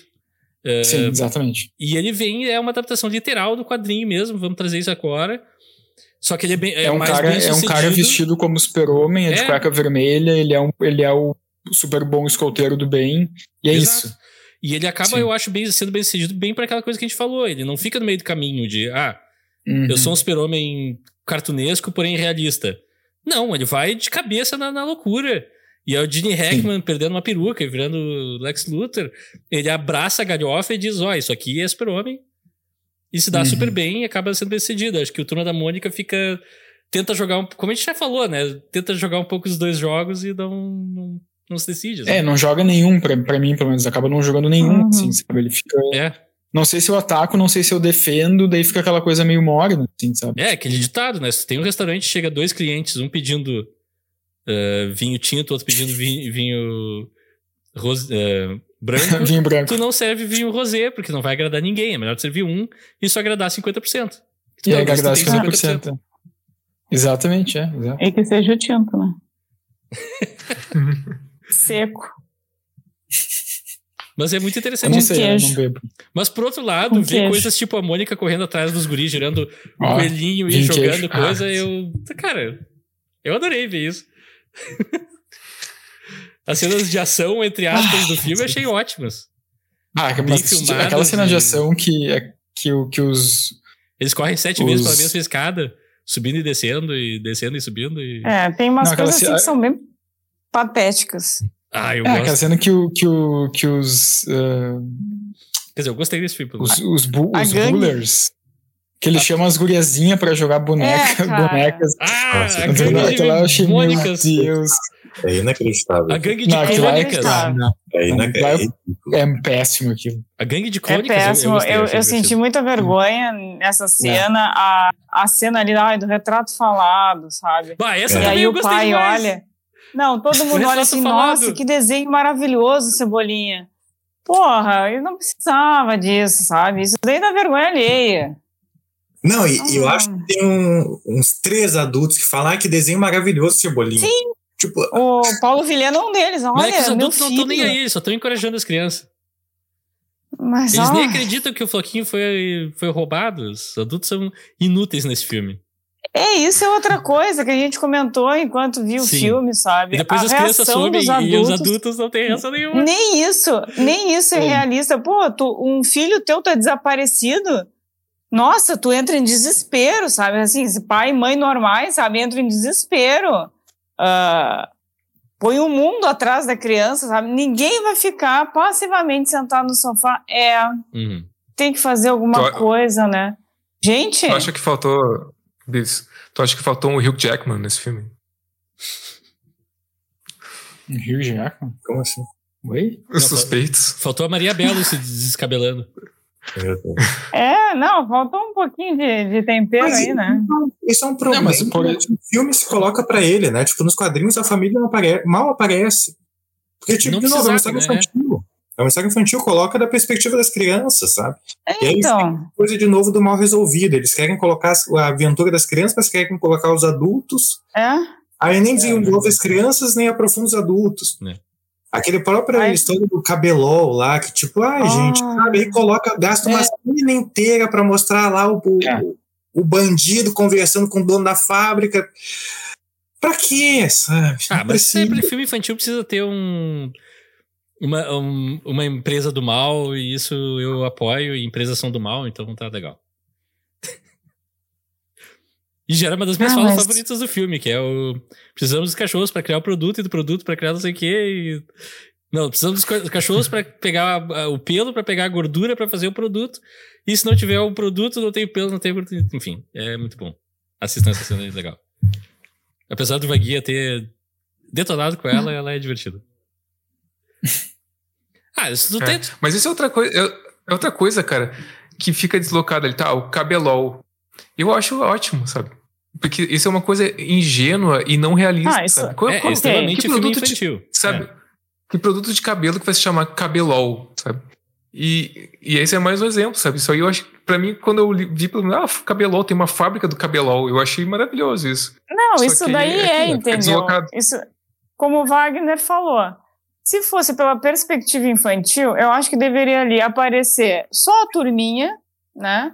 E o, o- os vilões adultos malvados, beleza. Uhum. Aí eu acho que ficaria crível, sabe? Tipo, ó, vai ter. tipo, Cabelol é fantástico, entendeu? Se tu for pensar na perspectiva infantil. Ah, ai, mas o pai do Cebolinha usava o cabelol. É, isso sabe? O pai do Cebolinha tá super preocupado com o sumiço do filho, sabe? Aquela preocupação de, ai, tá, vamos, vamos atrás. Aí a dele sumiu. jogando cabelol, ralo abaixo. Tipo, Sim. É, nada disso precisa. É, Isso não precisava, sabe? Porque esse filme precisava.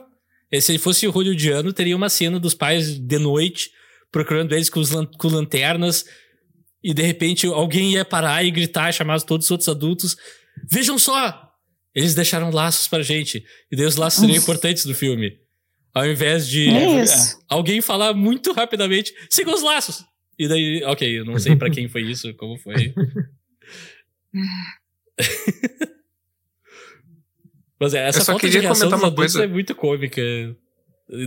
Meio- Eu só queria comentar uma coisa que não, não tem nada com nada, mas é- esse comentário precisa ficar aqui, tá? Tem um cachorro de boné vermelho no filme. é. Ah, é verdade. É. O cachorro do sem teto é. Ah, toda aquela sequência é maravilhosa. Ali a magia do cinema Não. funcionou demais. Ai, isso é Tirando outro. a imagem.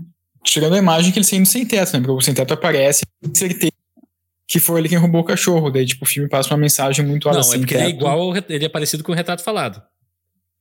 Ah, mas mesmo assim é bem problemático, né? Hum, é. Te- Teria É, como os fazer melhores sem ser, atores. Os melhores atores em cena são os cachorros, né? Sem dúvida. Gente. Eu acho. Que fatality, hein? Nossa, ficou um estranho.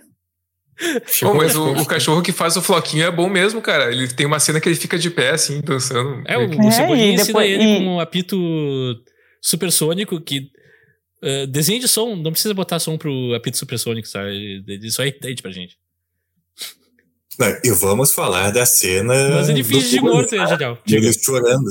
Das crianças se olhando por cinco minutos. Com cara de. Não, tu lembrou. Cara, Meu pô. Deus do céu. Da Mônica de Cebolinha se olhando? É, dá muito Sim. se olhando ali, lacrimejando, aí pula de um pro outro cinco minutos por aquilo. Tão Meu Deus, que cena que durou cinco horas. Cara, e, e olha, Credo. eu acho que deveriam chamar o conselho tutelar, assim, porque, de novo, direção de elenco. Sério, tu vai fazer aquelas crianças pararem, agora chorem. Chorem e fiquem aí, que Chora. vai filmar durante cinco minutos essa merda. Sabe? É péssimo aquilo, não tem peso É nenhum. péssimo. É ridículo. Do- o, o filme não faz nenhum comentário sobre o bullying. Aí Uhum. metem só aquela ceninha ali pra mostrar que ah, estamos conectados com a discussão, hein? Olha o comentário social, uhul. E deu. E, e Uhul. foi depois. Não apareceu antes, não vai aparecer depois. É, o que o Leonardo ressaltou também uh, é problemático, entendeu? Ah, tá, ele é mendigo, ele só pode ser ladrão, né? Ai. Não o precisava. Daniel? Rezende, Daniel Rezende, inclusive, fala dessa cena assim do choro, que ele, para ele, era meio que uma ideia de, entre aspas, ser uma transgressão do quadrinho, digamos assim, porque o quadrinho nunca tinha essa coisa de, pelo menos nas palavras dele, assim, essa coisa de tipo a Mônica fingir que vai atacar o Cebolinha, ou quer dizer, a Mônica, a gente acha que tem certeza que a Mônica vai atacar o Cebolinha e ela bate nele, mas ali no filme não, no filme tem essa, essa mudança que tipo a gente tem certeza que ela vai atacar, mas aí tem essa essa esse algo inesperado que ela não ataca, ela só sai chorando. É, eu vou dizer que eu que gostei do tentou- momento, achei a execução um pouco over, mas a- o conceito em si não É. me incomodou, sinceramente. Tudo no filme é meio over, né? Se for ver. Uhum. Mais ou menos, acho que essa coisa. Tipo, ele, pra um filme dirigido pra um montador, e aqui eu vou falar com propriedade de fala, porque eu também sou montador, ele tem alguns. Não, vou, não, não quero dizer erros, que parece daí que eu tô sendo condescendente. Não é isso, mas tem algumas escolhas de ritmo e quais planos a gente mantém mais tempo e quais a gente corta mais rápido. Uhum. Inclusive, às vezes, teve. É besta, mas tem uma sequência de ação que a turma se esconde e no plano mostra eles saindo correndo pra se esconder. Que eu digo, cara, em qualquer brincadeira de montagem, tu mostra eles como se eles fossem ser pegos pelo cara que tá chegando, mas quando o carro chega, eles não estão mais lá, a gente só mostra quando eles saem do esconderijo. Uhum. E tem outros momentos, assim, que tem planos que se alongam um pouco além da história que eles têm pra contar. E esse do choro é um, assim, eu sei que o diretor quer mostrar, mostrar pra gente, ó, isso é importante, isso é diferente, isso é legal, mas eu acho que ele sai do tom, assim, ele não. Eu não, não, não entendo. Assim, Não, é eu acho que pena. é, é isolado, cara. Eu acho que esse plano é um pouco. Essa cena é um pouco isolada porque o próprio desenvolvimento interno da personagem da Mônica, ele não dá conta disso, É, sabe? o filme não ele não te mostra. isso. Sim. É, sim. ele não constrói e não te dá indícios, pelo menos. Geralmente, quando vai culminar com uma, isso aí, um ápice, né? Seria o choro dela. É. A gente teria Uhum. alguns indícios de que ela tá tendo um desenvolvimento interno, mesmo que ela não transpareça isso, que ela externamente, tipo, ah, ela é forte por fora, ela dá pancada no cebolinha com, com o coelhinho. Mas a gente teria informações que nos levassem a crer que aquilo ali tá abalando ela um pouco. Hum. E a gente meio que não tem, e daí, daqui a pouco ela tá chorando, e daqui a pouco já tá tudo normal de novo. né? Já tá. Tá, tem a questão. Ah, daqui a pouco os laços deles vão se estreitar e tal, e o, o Cebolinha vai. Não sei se ele chega a pedir desculpa. Bebo toda vez Mas que ele- ele falar Pede. laços. Pede, ele pede. Mas é isso, a cena, a cena é um pouco. Pra mim ficou solta. É. Por isso, até por isso que ela parece estranha. É, eu acho que isso agora. Pensando agora, assim, é uma das coisas que mais me incomodou no filme. Eu achei rápido e divertido.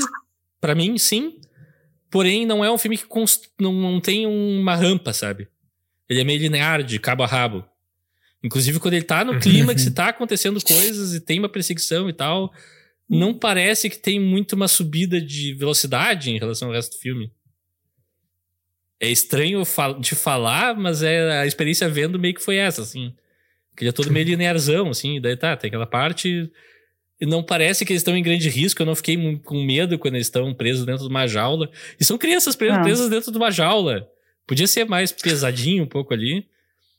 E depois, quando eles cada um tem que enfrentar e superar alguma coisa do, do, do, da personalidade deles, que o Cebolinha tem que criar um plano que funciona, que a Mônica tem que agredir alguém, que, o, que a Magali tem que evitar comer uma melancia e que o Cascão tem que correr para onde tem água. Que, aliás, é uma cena muito legal. Essa eu gostei do jeito que eles resolvem o Cascão. Mas, tipo, não tem aquele momento, ok, eles estão realmente tendo que superar algo. Meio que se resolve tudo muito simples e muito rápido. Uhum. Sem. E, tipo, os elementos estão todos lá, sabe? Os brinquedos estão no lugar. Agora vamos bater os bonequinhos do jeito certo e o filme meio que não faz isso nesse momento. Isso me decepcionou um pouco, assim. Eu achei ele muito linearzão, assim. É todo meio tom o tempo inteiro. Uhum. Meio morno, né? É, ah. apesar de para mim ter sido uma coisa agradável, não é o que eu quero de um filme. No filme eu quero picos e vales, eu quero que pessoas entrem em conflito, que o conflito deles seja um pouco mais uh, profundo, mais. Uh, pelo menos eu entenda por que, que a Mônica chora. Eu entendi, por quê, qual é a intenção e tudo mais, mas eu tô falando dentro da narrativa, né? Não é bem desenvolvido isso, como já foi falado. Mas enfim, eu tô me repetindo. Acho que quem quiser assumir agora, segue a vida.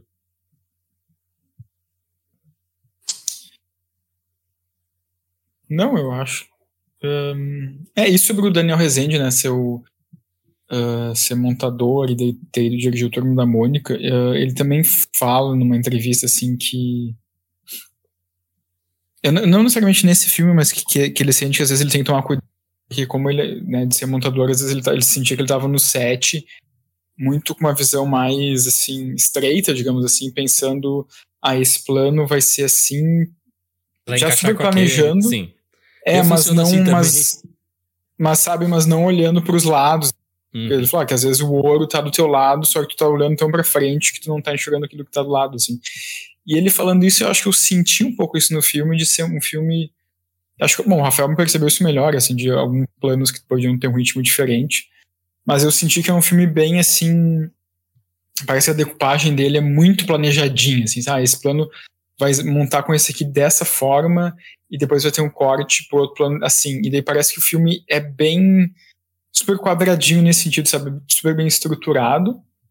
Ele tem, um, para mim, um bom andamento, mas parece que poderia ter trazido algumas coisas um pouco mais inesperadas em algum momento, sabe? Na hora é. de filmar, na hora de film...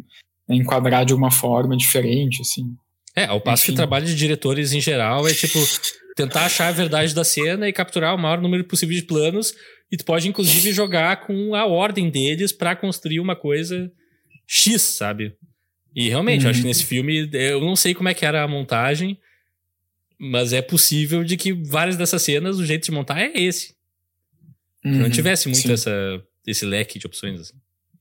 Uhum. uhum. Mas só ressaltar que, na, pelo menos no bosque, ali na floresta, tem uns planos alguns planos abertos que são bem bonitos, tá? De paisagem, ah, então, enquadramento. Eu acho que a fotografia desse filme merece destaque. Eu acho que a fotografia é muito bonita. Tem uma questão de. Os enquadramentos, alguns são muito bonitos. E alguns movimentos de câmera eu gosto muito também. O jeito que ele joga. São poucas câmeras estáticas mesmo, assim. O Alexandre falou de Wes Anderson, eu tive arrepios, porque eu detesto o Wes Anderson. e eu não, não vi muito isso, porque eu achei esse filme bem de movimento, assim. Quase toda a cena tem algum movimento da câmera. Não, eu falei mais a questão de, da direção de arte, em algumas sim, vezes sim. me lembrou um pouquinho. Uhum. Não, não é. da direção especificamente.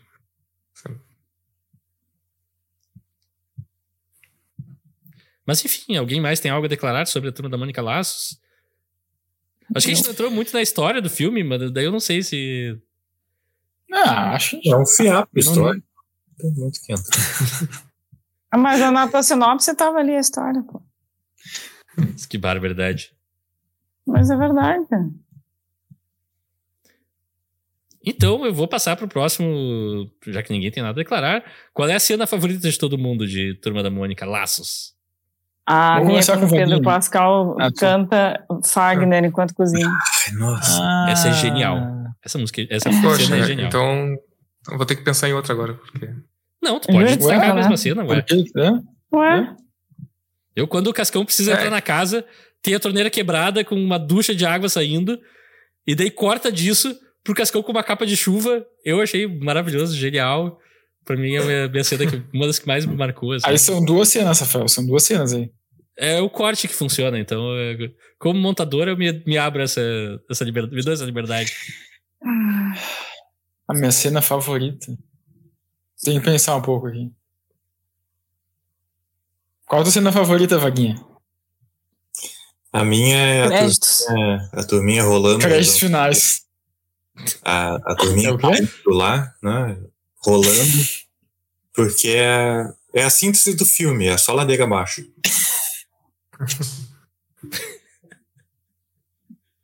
Muito A bom. minha, a minha é, o, é o cara dançando. É o Pedro Pascal dançando Fagner. né? É, E É o Pedro Pascal fazendo isso no, no, no filme nacional, assim, foi muito surreal. muito bom. Ah, eu vou ficar com a cena do é Rodrigo é o nome do Santoro como. A cena do Rodrigo Santoro como louco eu gostei bastante. Eu vi uma citação dele falando que ele. Pra ele, aquela cena foi fazer. Pra ele fazer aquela cena foi liberação total como ator, que ele pou- poucas vezes experimentou na carreira. Bah. Eu gostei, eu pôde gostei expressar tudo o que ele queria de qualquer maneira. E qual. eh, Que já bom, foi todo mundo? Bom. Já foi todo mundo. Sim, acho E que qual a atuação favorita de todo mundo? Eu vou destacar a Dona Cebola, a Fafá Renó. Uma atuação. Ah, mas essa aí destaque. é. Essa aí é a hora do concurso. E é um papel Ah, ah, ingrato pra cacete.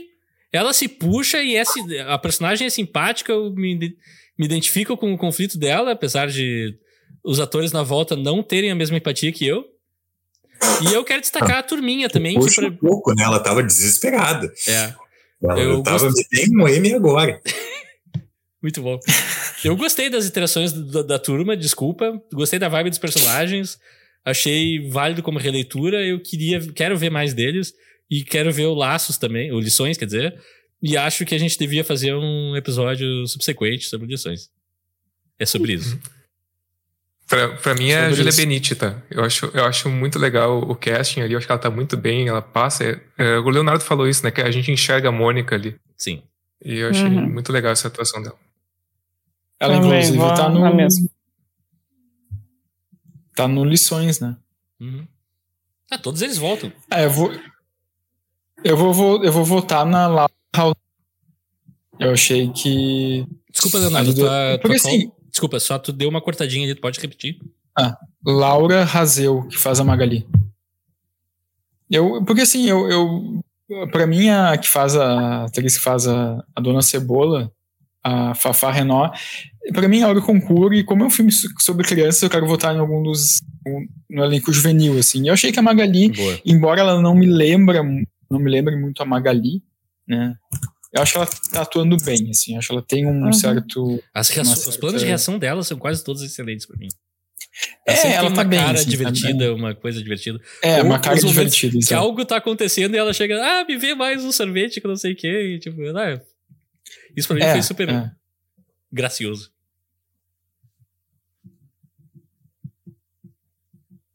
Xandinho, tamo por ti. Já falei? Ah. Julia Benite. Bibi, tamo Eu por ti. Vaguinha. Não, eu falei, eu concordo que a. A A, Dona a Cebola? Mônica.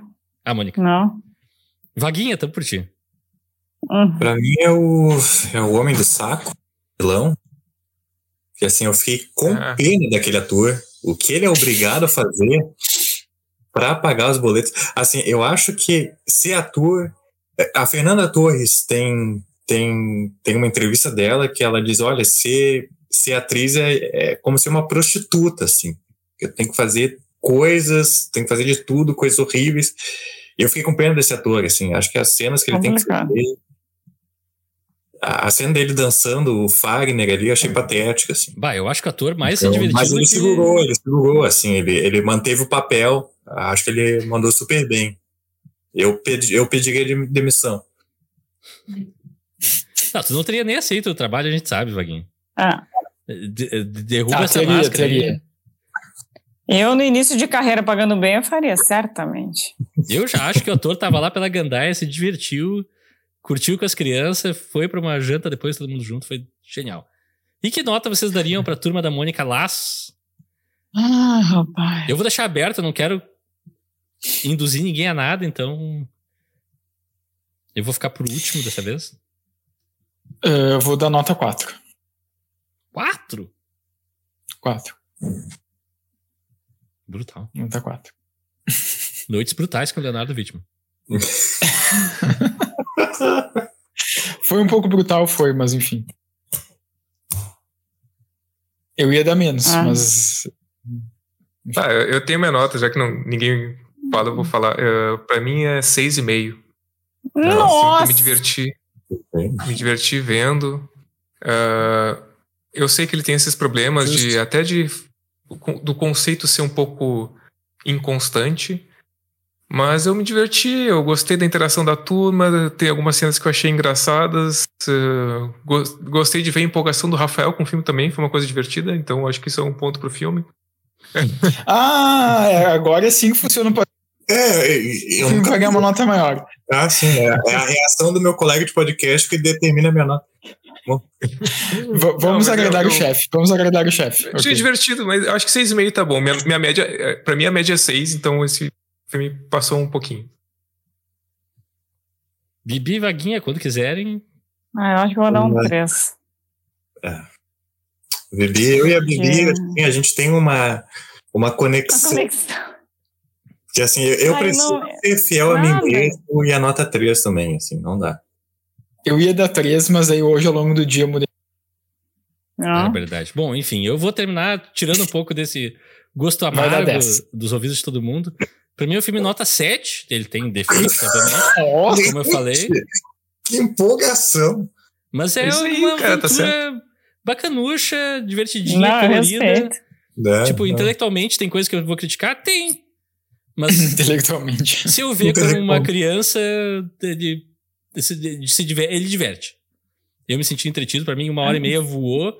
Eu, é bizarro que a gente tava na mesma sala e pessoas estão lá até agora, Cara, aparentemente. Eu já terminei de ver o filme, tô faceiro. Eu, eu não sei se eu, criança, ia gostar desse filme.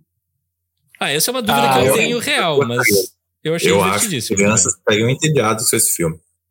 Não eu, acho bah, eu não muito sei. bom pra, pra criança. Mas é, ninguém aqui pode falar porque a gente co- interage pouco com crianças, tirando a Bibi. Você acha que não tão crianças assim, né?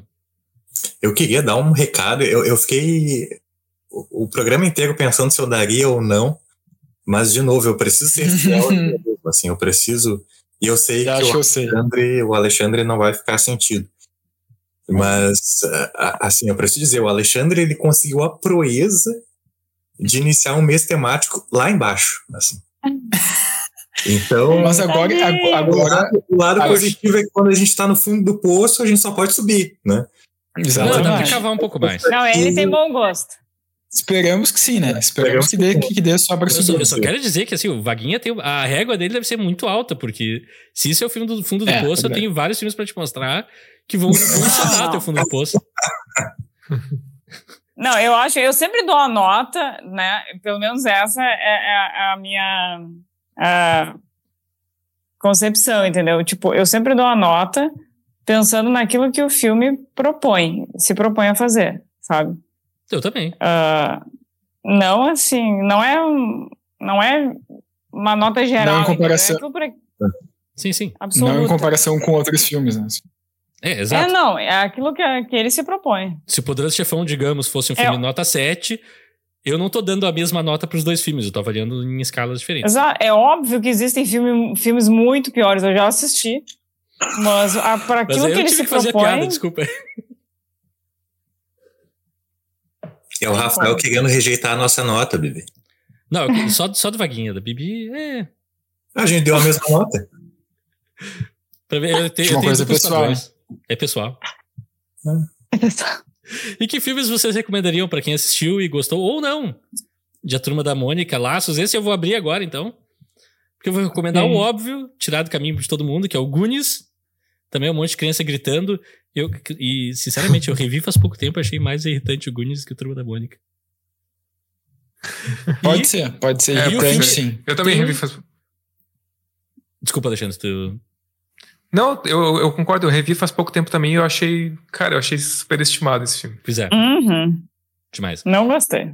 E outro que eu quero recomendar é um com o River Phoenix, falecido.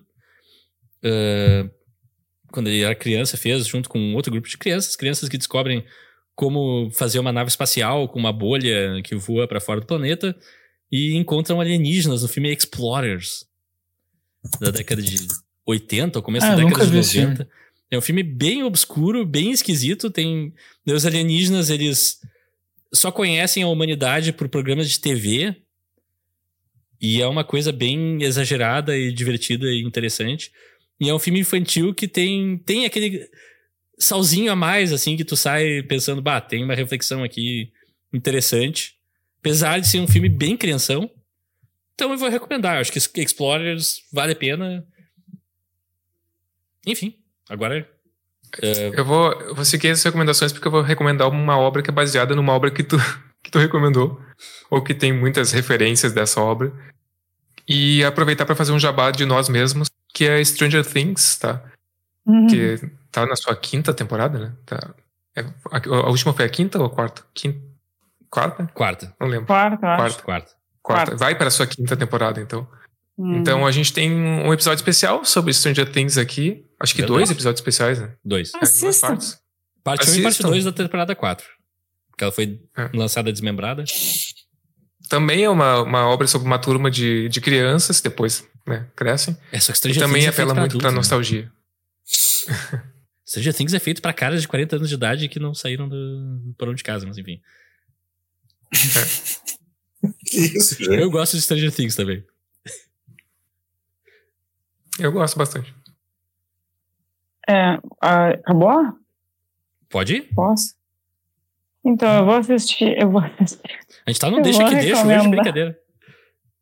Eu vou recomendar um filme que, pra mim, funcionou. Eu acho que a gente assistiu. Eu acho não, a gente assistiu ah, na estreia, eu e o Xande. Ah, quer dizer, na estreia não, nos cinemas, quando saiu em 2015. E que a origem, né, vem dos quadrinhos também. E me pega muito, sabe? Eu não sou uma grande consumidora de quadrinhos, não sou mesmo, longe disso. Mas eu tenho alguns livros, né, do dele, que é o Snoopy e Charlie Brown Peanuts, o filme. E assim, o filme, ele é meiguinho, ele é bobinho, só que, cara, é, é, é muito querido, sabe? É muito querido, me lembra, ai, me lembra a infância, me lembra aquela coisa doce, sabe? E, enfim, eu acho que funciona muito. Eu até chorei vendo o filme.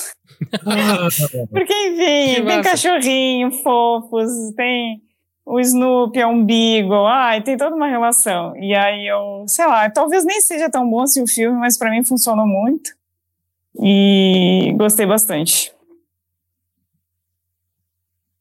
Vaguinha, tamo contigo. É, vou indicar é um filme chamado Conta Comigo, de 86, uma adaptação Ah, de, sim.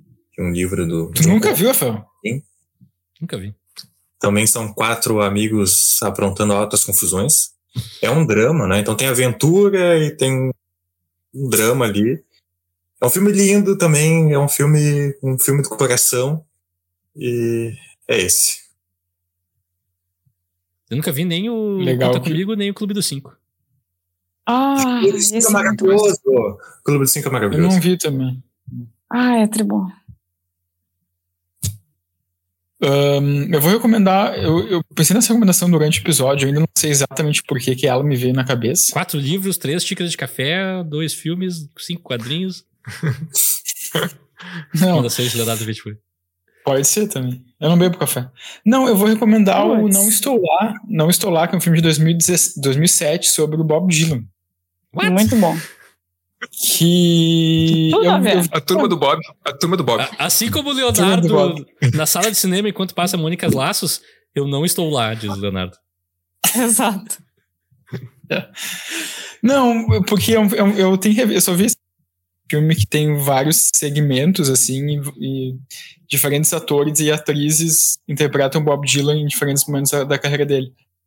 E não sei, eu fiquei pensando que, que acho que ele funciona, funcionou como um, um, exercício interessante, assim, de tu adaptar um, um material para o cinema, mas tomando liberdades, assim, né, de tipo, de interpretação, de, de fases da vida de um personagem, de um, que se transforma num personagem, trazendo diferentes atores e e eu, eu acho que talvez Kate Blanchett está maravilhosa nesse filme.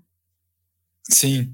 Não, eu, eu, acho que talvez eu tenha escolhido esse filme porque eu acho que ele, ele tem uma certa. Eu não sou grande fã desse filme, mas acho que ele tem uma certa coragem de pegar um material que é a vida de alguém e da forma que ele trata isso no filme, que eu acho que essa coragem faltou no Turno da Mônica. Acho que é por isso que eu escolhi. Agora Olha sim, tá. É uma justificativa bem solta, né, Leonel? Tu que gosta de criticar ah, mas as escolhas justificativas soltas, tu, tu entende, né, Wagner? Hum. Não, não é solta. Não é solta, não acho solta. Eu não. quero dar os parabéns para todo mundo por não terem recomendado e nem citado durante o episódio, porque eu achei que ia acontecer. Eu tava me segurando aqui em vários momentos. Hum. Que é o, a adaptação pro cinema do Scooby-Doo. Assim. Nossa! Se tu quiser. A, se tu recortar todos os comentários do que o Wagner fez nesse episódio de hoje e transplantar pro Scooby-Doo, são os meus sobre Scooby-Doo. Porém, tem também um episódio que tu pode ouvir lá, eu falando isso em tempo real. Então ouçam lá o episódio do Scooby-Doo. E é sofrível, né? É, tem... Posso recomendar mais uma coisa? Deve? Por favor.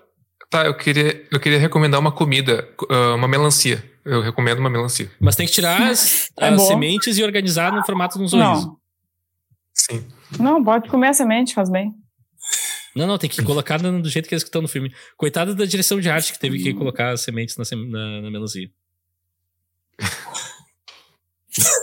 E eu queria ver uma coisa. Quando esse filme começou, eu falei: se não tiver uma cena da, da Magali comendo uma melancia, eu vou rejeitar esse filme. É. E o filme me trapaceou porque não aparece ela comendo, mas ela come. Uh, você pode seguir nas mídias sociais, no Instagram e YouTube, arroba eu quero ver o filme. Você pode mandar um e-mail para eu quero ver o filme, arroba gmail.com. Também pode nos encontrar, os podcasts são encontrados, menos naquele serviço lá que saiu do ar, eu não sei mais qual é o nome. Não importa mais também, saiu do ar, azar de todo mundo.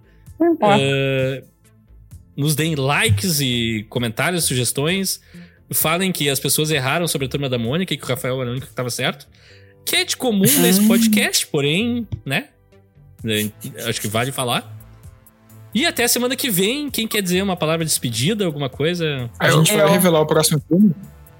Eu posso é, falar sobre isso? É... é, desculpa. Não, eu, eu, não, vou exata, não vou exatamente revelar qual vai ser o próximo filme da, do nosso mês temático, mas só vou dizer pro pessoal, os nossos ouvintes, que semana que vem a gente vai estar tá de volta aqui com o nosso papo, sempre muito cordial. E, e que fiquem ligados que o episódio de semana que vem vai ser animal, hein? Vai ser. Nossa, gente, o Alexandre ele está incontrolável. Sei que o Rafael Coelho está em todos os episódios, então sempre tem um animal representado. Só mais uma coisa. Diga. Só mais uma coisa. Até a próxima. Ha ha!